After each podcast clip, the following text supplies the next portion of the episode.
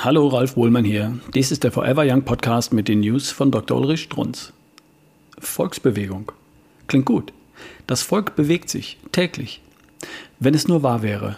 Laut Allensbach-Umfrage gilt das in Deutschland derzeit für 10,4 Prozent. Übrigens, mein volles Verständnis. Bewegung heißt sich motivieren, sich anstrengen, etwas tun. Ungut.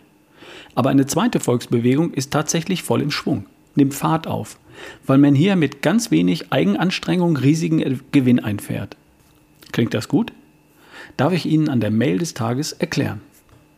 Etwa mit 40 Jahren hatte ich plötzlich einen Heuschnupfen und musste Medikamente nehmen. Dies über mehrere Jahre. Eines Winters war ich erkältet und die Apothekerin gab mir XY, Mineralien und Spurenelemente. In diesem Frühling hatte ich bedeutend weniger Heuschnupfen. Weder der Arzt noch die Apothekerin wollten nun hören, dass dies mir geholfen hat und hilft. Nun bin ich sozusagen frei von Heuschnupfen. Frei von etwas Lästigen.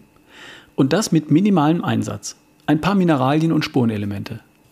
Das wird die Schulmedizin, werden die Universitäten, wird ihr Herr Professor nie verstehen wollen. Die Tatsache, dass Vitamine und Co. stärker wirken als jedes jemals erfundene Pharmamedikament. Denn wenn dieser unheilige Gedanke sich einmal im menschlichen Gehirn einnistet, wenn man die Wahrheit erkennt, dann, ja mai, dann ist man jedenfalls im bisherigen Beruf überflüssig. Und wer möchte das gern sein? Erinnern Sie sich? Der Beweis immerhin des Deutschen Krebsforschungszentrums Heidelberg, also der höchsten Instanz des Landes, dass Vitamin D 70 Prozent der Krebstodesfälle verhindern könnte. Kann.